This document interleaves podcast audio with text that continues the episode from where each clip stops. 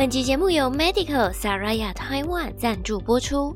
这次体验的清爽保湿干洗发慕斯，完全不用水洗，能迅速清洁头皮以及头发，很适合在赶时间或者是不方便取得水源的情况下使用。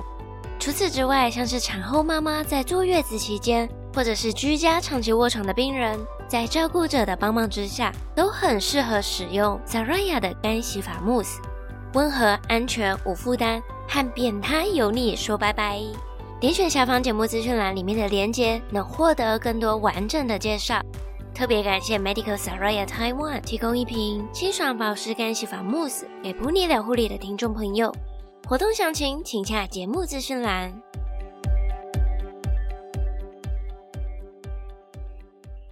欢迎收听《Pony 聊护理第二季第二十一集节目，我是 Pony。上一集节目我们邀请到 Putin。和我们分享他的斜杠人生。这一集呢，我们再一次邀请他，要来聊一聊他的正职工作。他是如何从急重症转换到心导管室的呢？在这中间又遇到了什么样的挫折与挑战？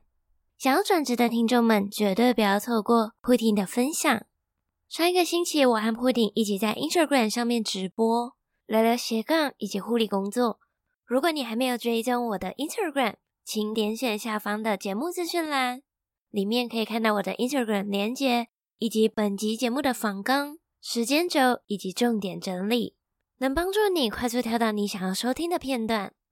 如果你现在在护理工作当中感到很迷惘，对于职涯的方向有很多的疑问，或是很想要开启你的斜杠人生，却又不知道该如何做，欢迎私讯我聊一聊。好的。那就让我们一起来收听本集的节目吧。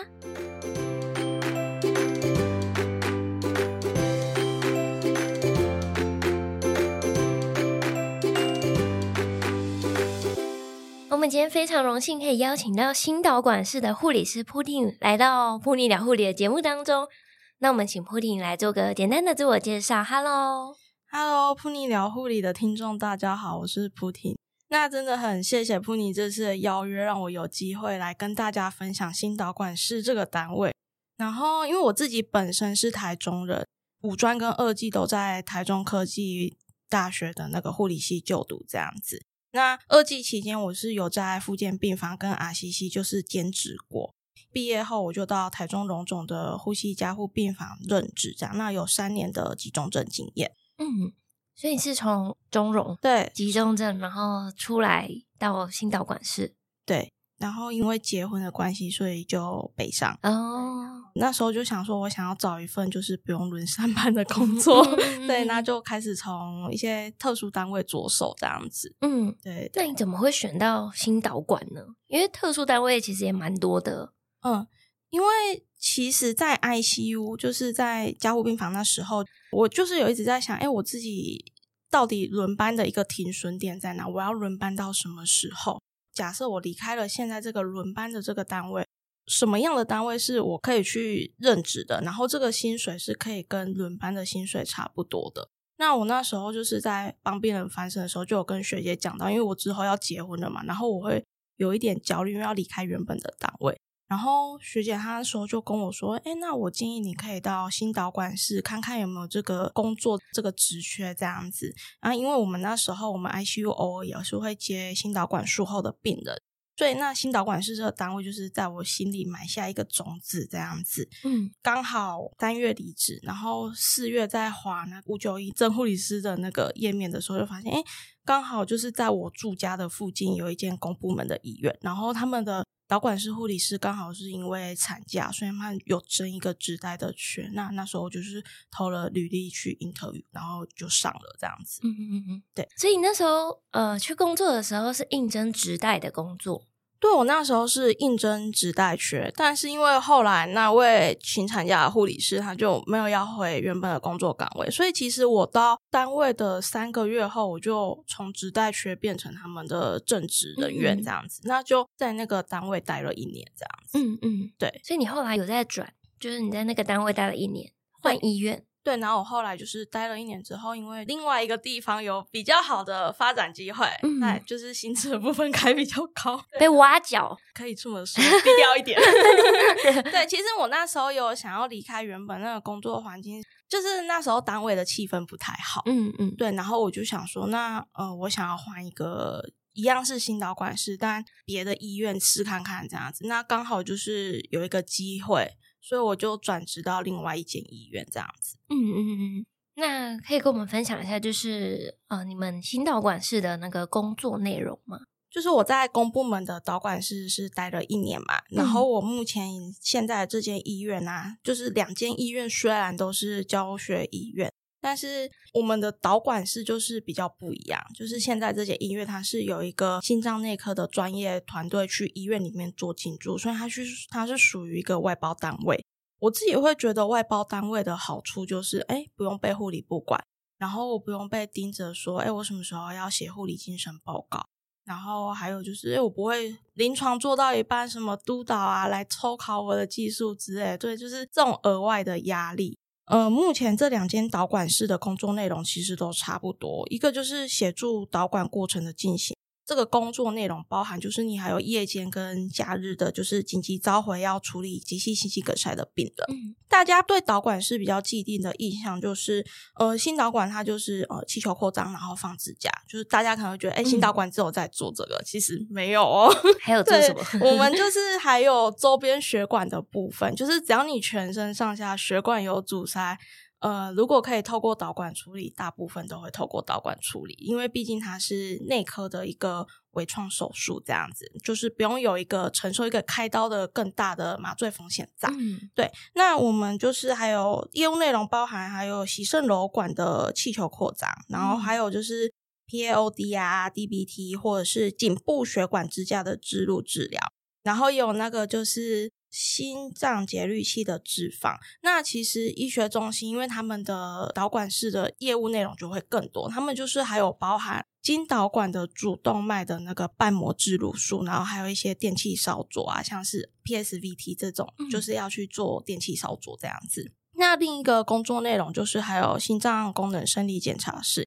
因为其实现在蛮多医院的导管室是导管室跟心脏功能检查室这两个单位，它其实是分开的。嗯、对，对，那只是因为我很刚好遇到这两个医院，他们都是合并的业务内容。哦、在检查室的部分，就是还有协助心脏超音波的摆位啊，或者是运动心电图病人就是做检查过程中的检测。那还有血管周边仪器的操作，跟协助病人背二十四小时心电图这个机器回家去做心电图的记录，这样子。哦，所以你们的心导管是不是还结合心脏功能检查室？其实就是两个单位之间会有一个签门嘛。嗯，我们都会说，签门前是非侵入性检查，签、嗯、门后是指那个侵入性的检查，这样子。哦，对对对，那其实。很多人都会对导管有疑问是，是那导管到底是检查还是治疗？对对，那其实导管是检查也有，治疗也有。我们通常会在一个手术的过程中，就是我们会先检查摄影，当下如果血管有问题的话，我们就会进入到治疗的这一个区块。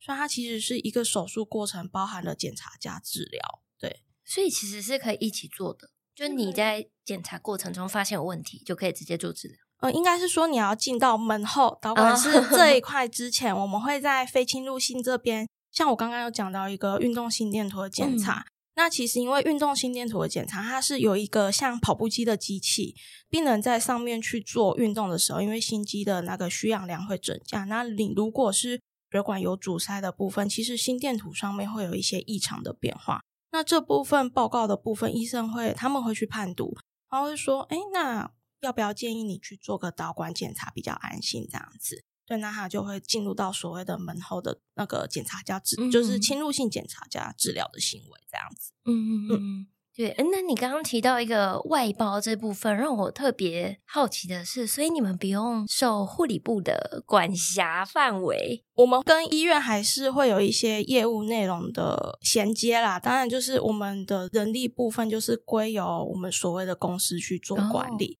哦对，那呃，当然医院如果要评鉴，我们单位也是必须要配合去上呈一些就是评鉴相关相关的报告啊，或者是呃，如果感控学分，我们也也会被追。那包含之前 COVID 的时候，业务内容我们确实都是大方向都是要依照医院去做配合。嗯嗯。那如果是人资啊，就是人事，然后薪资、休假就这部分。就是会变成我们所谓的公司那边去做哦调整这样子，嗯，对。那可以透露一下那个公司部分给你的那种挖角薪资吗？有点想了解一下薪资福利。呃，就是薪资福利的部分，因为我待过两个单位，所以我们就这两个单位来做一下比较这样子。嗯、对，那因为我在公部门教学医院的薪资结构，它是有本薪，然后技术加给。然后绩效、护理进阶外加值班费，额外的就是假设你真的那一天下班之后有在被医院紧急召回的话，做一台导管是再加一千块。嗯，对。然后公部门的部分，一月跟五月会有额外的呃补发奖金。那再来年终的时候，就是你的底薪的一点五个月。嗯，对，这个有在公部门，其实大家都知道，就是公部门就是都是这样核发。然后的话，那时候我的年薪。那一年就是满一年的年薪，差不多是在六十到六十五万左右，嗯、就差不多白班护理人员。对，差不多就是跟白班的薪水差不多，可以过生活，然后呃有一些些生活品质，但是也不会到那时候轮班的时候可以那样随意花钱，周年庆可以乱买这样 子，还是要克制一下的感觉，就是要计算一下。嗯，对。然后的话，那目前外包单位的部分，我们就是本薪再加那个值班费。对，然后刚刚我前面就是我们目前提到值班费的这个部分，就是只要你当天有画板在值班上，你就会有一个大概两百三百，就是不是很符合那个时薪的那个，就是那一笔值班费。你说是两三百是？一次还是一个小时？就是你当天值班，就是你下班后到隔天上班前 on call 这段时间，就是两百或三百，所以就两百到三百。对，这就是之前好像新闻大家有在说，就是哎，是不是值班费真的要怎么算这件事情？好像大家其实有一点争议啦。嗯，对对对。然后，因为其实我会觉得这个值班费。两三百，反正对生活的感觉还好。嗯，就是我虽然结婚了，但是我没预计要生小孩，所以值班这个模式我是可以接受。然后我也不是 care 值班费的那两三百我才来新导管室。嗯，我那时候只是想要追求一个生活跟工作之间的平衡，所以我才到导管室这个单位。我还有一个问题。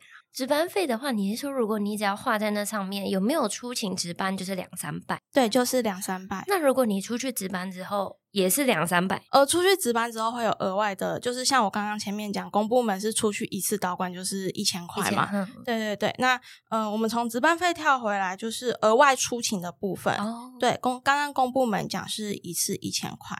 然后现在这个外包单位是呃算小夜的时间，就是你下班正常时间五点下班，然后到呃凌晨十二点之前，这个时间你被扣出去做几导管，一台就是一千三。嗯，然后如果是大夜的时间，就是二四零零，我们是画。二四零零到隔天就是零七零零这样子，嗯，这个时间你只要出行就是两千块一台，嗯嗯，对对对。然后呃，端午跟中秋会有绩效跟节日奖金，那年薪的部分是全薪，嗯，对，就是假设你今年你的月薪一个月是十万二好了，那公司如果核定说，哎，我们这个月呃，我们今年的年终想要发三个月，那你的年终就有可能是六位数。就是四万二乘六乘就是呃不乘三，对，就差不多十二万多这样子。对的，可是呃，因为年终这个月份我们就没有会一定说是几个月。我们当初在谈薪资的时候没有说一定几个月，因为毕竟还是要看一些绩效。对啊，就是还有一些业绩这样子。对对对。然后呃，我那时候第一年的薪资总额差不多是七十到七十二万。嗯。我目前在这个外包单位三年了，就是呃，我的年薪差不多可以在七十八到八十万左右。对对对，就是跟之前比起来，因为我真的是没有想过，我跳脱了一个轮班的环境，但是我的薪资结构会比之前更好。嗯，对，因为其实大家的既定印象就是你生活跟工作一定要有所选择嘛，对，就是不可能就是都通吃这样子。嗯嗯，对对对，鱼与熊掌不能兼得嘛，但是。现在在这个单位，就是发现，哎，我可以尽量的维持工作跟生活之间的平衡，然后也有一笔不错的年收入这样子。嗯，对对对。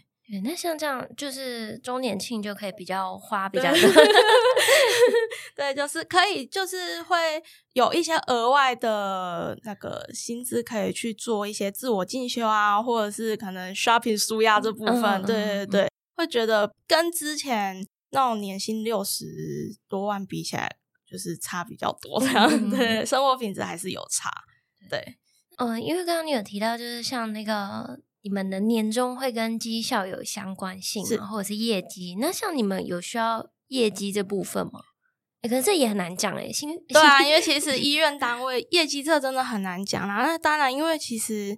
在同整公司今年度总额这部分，我们当然是还是有财会部门他会去统计。但对啊，那当然其实新导管我们就是去分那种健保分下来的钱嘛。对啊，那其实关于支架的部分，就是有分健保支架跟自费支架。因为这个部分，当然你也不可能强推病人，因为大家毕竟都有经济考量嘛。嗯、对，我们都是以病人的发想去为优先，这样子就是去配合他们。嗯，对，应该是说我们自己人员去做记账耗材的部分要再注，就是要注意一点，嗯、不要去漏掉一些很昂贵的耗材，然后让公司 有损失这样子。对对对对。那像你们的，呃，你说因为你们的心导管室是有结合检查跟后面就是门前跟门后嘛？对。那你们的排班轮班方式是怎么样排的？呃，我自己目前心导管室的班别就是正常的，看是九点上班或五点下班，或者是那种八四班。嗯，我们单位就只有这两种班别。那因为我还有其他同学，他是在医学中心的导管室。然后他们的班就会更细分，还有什么加班组啊、值班组啊，或者是还有那种什么下午两点到什么十点的这种其他各种班。嗯、其实我目前基本上就是正常班啦。嗯、然后单位的话就是护理师轮流值班。那我们就是以一个月是三十天好了，我们一次出勤是要两位护理师。所以这样乘以下来，三十天乘以二就是，哎，我一天需要有，就是会有六十个洞，嗯、我们都会说六十个缺额。那六十个缺额就是要由单位目前的护理师他们去做分配。嗯，我们就是画，就是我们的值班。那目前这个单位值班天数是十二天，一个月有十二天这样子。嗯、对，那之前公部门的话，因为单位人力比较多的话，就是我记得好像是八到九天一个月。对，其实还是会有差啦。嗯，你如果想要比较优渥的薪水，当然就是在就是公，当然公司在人力这部分就会去做一些比较精简，然后比较紧绷的一些 调配，这样子。对对对。然后我们就是一接到电话，三十分钟内是要赶到医院的。嗯，对。如果有被值班扣出来的话，就是三十分钟内要到医院了。嗯、因为就是国际，它治疗指引有一个要求，就是心肌梗塞的病人要在九十分钟内打通血管。对，所以我们就是接到电话要赶快出勤。嗯，对所以也不能住离医院太远。我们目前大部分同事就是，我们那时候在面试的时候就有讲到值班跟出勤这个比较特殊的点，所以其实面试那时候都会。有跟你讲这个考量这样子，那如果你 OK 的话，嗯、那我们就是面试成功才可以来。那你们像这样子，呃，一整天你们门前门后就是，比如说排两个人，两个人，还是一个一个，还是几个人，然后就 cover 看，呃，就是怎么样排啊？呃，应该是说我们的就是在门前或者在门后这个班是有组长去排，嗯。在门后跟导管基本上就是两位护理师，嗯、那当然门前可能就那时候就会分配到三位，因为有时候同时像我刚刚讲的，我们的门前可能有超音波，然后有运动心电图，什么周边血管检查，然后还有二十四小时心电图，就是大概四五种的检查。嗯、对，那如果当然当天业务是门前比较多的话，会多安排一位。可是如果这时候门后的病人是有紧急状况在急救的，当然就会有。就是门前的护理师一位进来支援，嗯，所以其实我们我目前到三年，大家其实默契都配合的蛮好，就蛮弹性的。对对对对对。嗯，那像这样，你们就全部都要学，就是刚刚讲的那些所有检查跟心导管的业务，其实都要学。呃，对，因为我们毕竟两个单位是合并的嘛。那我觉得我到现在这个单位比较好的原因，是因为我这些东西在之前、嗯、前一年在公部门单位我全部都学过，嗯、所以其实我跳到这个新单位的时候，我衔接很快，因为。通常新的我们好像是两个月到三个月才会让他上线，然后跟夜间值班。嗯，我记得我那时候好像第二个礼拜我就开始第二个礼拜嘛，超快，就是单位的集战力这样子，超快的，好好用哦，这真的太强了吧？对，那像你在新导管是，虽然你那个集战力超高。那你一刚开始应该有遇到一些就是困难挑战的部分，应该是说这个单位我比较有花心思学的，第一个是血管的判读，然后还有一个是二十四小时心电图的判读这样子。可是因为二十四小时心电图判读这个业务不是每个单位都会有，因为第一你的导管室跟生理检查室是要合并，第二个是这个业务像我在前一间医院就是有医生做，那我们这个医院就是由护理师在判。对对对，所以其实我觉得我现在的工作就是已经有点从护理师到技术人员的部分，嗯、对，就是职称上好像有一点比较不一样。嗯，对啊。然后，呃，我觉得心电图应该是大家读书的时候大家的罩门，因为包含说我自己那时候五专的时候我在读内外科、心脏科，不管是心内还是心外那堂课，我真的是超想睡。大家应该都一样。然后包含到临床，虽然我那时候在 ICU，然后我也有 ICU 全年。对，然后就是也是有在学看怎么看心电图，但是学姐他们都会说，哎，你就 VTVF，然后什么 AF 会看就好啦，剩下的不用学太多。反正只要病人需要急救的时候，要记得要知道就好。对对对对，那其实到心导管那时候，就是才真的很认真的坐下来，好好学习心电图这个判读。因为医生他们在术中的时候，我们是有护理人员要在外面去做病人心脏的检测。嗯、那因为其实心脏就是很敏感嘛，嗯、对啊。然后它的导管可能东就是我们说的导线啊，或者是一些气球进去，它当然可能就是会触发一些心率的改变。嗯嗯那如果这时候你看不懂，就只能等着被骂。嗯，对对对对，那时候是还有在画那个心电图，然后要么就是回家看书，然后之后真的有那种书上查不到的，嗯，我才会就是就隔天再带来单位问学姐，就其实会跟就是跟大家刚到临床的那种学习方式是一样的，对啊。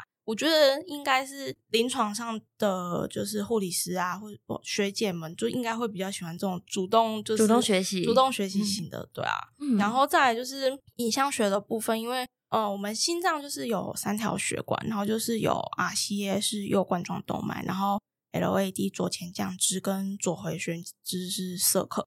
对，那其实因为我们的那个照相啊，其实照相它就是像那个 X 光的 portable，但是它会转。所以其实它从每个切面不同照相，然后心脏的血管都会呈现不一样的方式。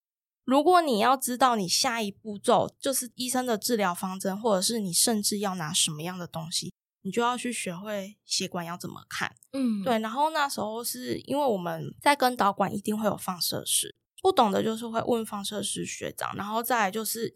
那时候真的是土法炼钢，就是把每一个角度，然后血管呈现的样子，用那个线状去画出来，然后就硬背。可是后来，像我现在已经三年了嘛，就是我觉得，哎、欸，我好像不需要那张小抄喽，我可以就是比较安稳的坐在那个我们所谓的那种中控台，嗯，跟医生去做一些心电图异常的回报这样子。对，然后。我觉得比较挫折，就是我那时候刚进入导管，就是在前一间医院的时候，因为那边医生很多，然后我们要就是有点像开刀房的工作性质，我们要去记每个医生的，就是包含他手套戴几号，他做导管的习惯，对，然后就是这些真的记下来，你真的笔记本差不多一本就写完了，真的，对对对。然后那时候有一个医生，因为他是比较高敏感的人吧，嗯嗯对我我自己比较归类他比较高敏感这样。然后他就是很安全的那种医生，所以他他希望跟他导管的护理师都是比较有年资的。但是你也不可能你一进去就因为医生这样的习惯，学姐就不让你跟嘛，你一定要适应每个医生的习惯。所以我那时候好像到单位的一个月之后，我的不知道第二台还第三台导管就跟那个医生。然后那个医生一看到我坐在中控台的时候，他就说：“你为什么坐在这里？你不要跟我的台好不好？”是很严厉的那一种，然后就直接叫我们组长说把他带走，他不要我。对，然后我那时候真的是当下超挫折，我真的是差点在导管是泪崩，很累，对真的。对，而且因为我那时候刚北上，我人生地不熟，嗯、然后我就会觉得可恶，都是我老公的错，都是我老公叫我就是上来背负。然后我那天还真的是超想回家跟他讲说，我们离婚吧，我好想要回台中，我想回到我的舒适圈这样。后来其实就是隔天吧，我记得我们学姐也是有在帮我做一些心理治疗的部分啦，就是有讲一些，就是希望我不要放在心上，因为毕竟医生有时有些讲话确实不是很好听，嗯、但是他不是出自于真心的，他只是希望你可以再熟练一点，再来跟我的导管这样子，对啊，因为我们要去取决于每个人习惯不一样。然后，如果说要怎么舒压的话，就是有在听前一集那个关于我就是斜杠的部分，就知道我其实是有一个手做的兴趣啦。对，然后我当初就是靠着这份兴趣，然后还有就是专业能力上的一些，就是看书啊、问学姐，去一直在充实自己、精进自己，然后才从这个转换期渐入佳境这样子。嗯，就是要找到一个喜欢做的事。对，就是工作之外，你也要记得好好照顾你自己的内心，嗯、对，然后不要被外在的事情打败，这样子。嗯嗯，对，然后就是这边是想要跟大家说，就是导管室它是一个会很长时间跟医生成为工作伙伴的单位。对，那就是在这样类似开刀房的单位啊，有时候会看到医生一些你可能平常看不到的那一面。对，因为毕竟。导管这种有点像是微创手术，它本身就是会有一定的高风险。嗯、那医生其实，在台上他也必须要承受这样子的压力，所以就是呃，看见他们发飙的时候，就是不要太放在心上。对，然后我觉得就是上面提到的这些工作内容啊，就是抗压性高会是你在导管室比较 failure 的一个人格特质。嗯嗯，对，所以如果有想要到导管室担任护理师、技术员的话，就是你要先确认自己的心脏够强大，先养好自己的心脏，对，然后再来就是左耳进右耳出。嗯，对。好，那刚刚就是听你分享了那么多，就是工作，然后还有挑战的部分，可以跟我们分享一个，就是让你。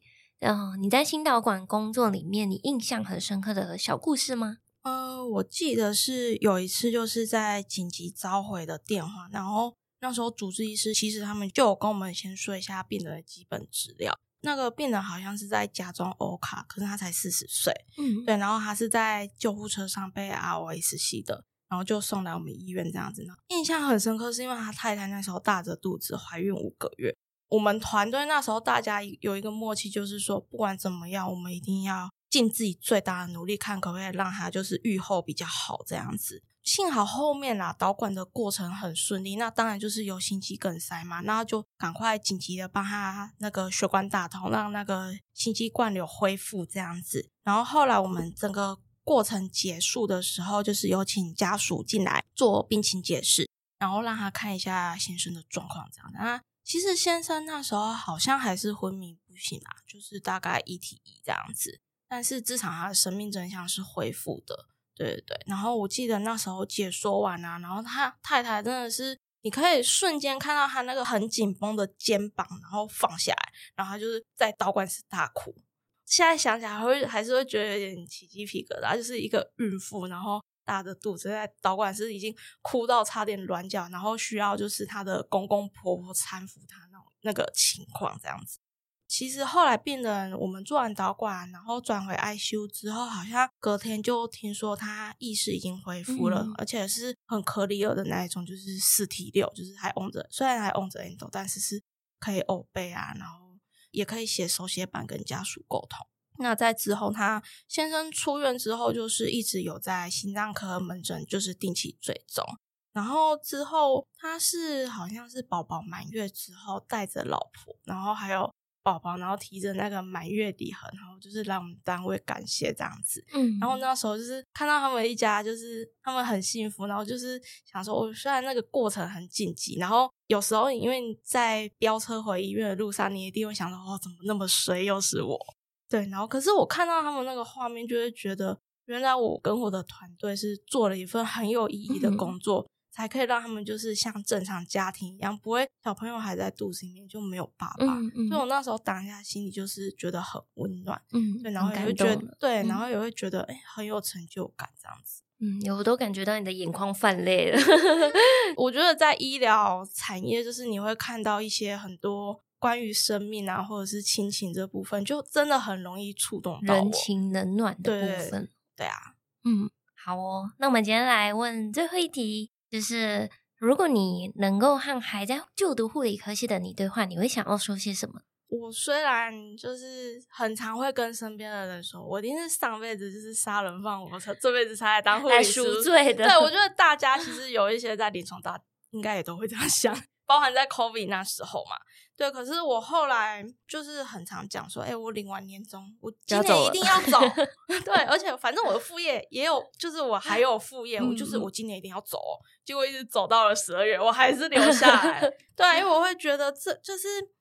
当然，就是有一些当下你会觉得真的好想放弃这份工作。可是，当有一些病人就是有回馈，或者是你真的看到你让一个进入鬼门关的生命再拉回来的时候，你会觉得你自己的专业原来可以帮助到那么多人。那时候又会觉得这个专业技能其实是很受用这样子。嗯嗯，对对对。然后，如果可以跟过去的自己对话。我觉得我可能还是会选择护理系耶，虽然我现在真的是有时候会有一些负能量出现，但是我也想要就是在读护理的这个过程再去培养另外的专业，就是我的人生不想要只有护理，我的人生想要有 Plan B、Plan C，我的视角不想要只局限在医院这样子。嗯，对啊，就是像我现在虽然是导管室的护理师，然后也是品牌的主理人嘛，对啊，那就是在。学习跟投资自己的同时，不管你是在专业上，或者是在另另外的领域，我觉得这些经验都会潜移默化变成一个参天巨树。可能一年后、两年后，你会让你在面对生活的时候会更加的有底气，然后你会更加找到人生的方向。嗯，好哦。哇，最后那一番话也太鼓励人心了吧？对啊，好的，那我们今天非常感谢铺顶来做就是新导管室的工作分享，谢谢你，谢谢铺你，非常感谢你的收听。如果你觉得铺妮聊护理这个节目有帮助到你，想邀请你花一点时间帮我留下五颗星以及评论，并且分享给你身边重要的家人朋友，一起来更认识护理工作。你的鼓励以及分享，都是让铺妮能够继续创作下去的动力。也别忘记追踪我的 Instagram，欢迎私讯我聊聊你对这一集节目的看法，或者是你的护理人生职涯。和你聊护理，陪你聊聊护理，我们下次见喽，拜拜。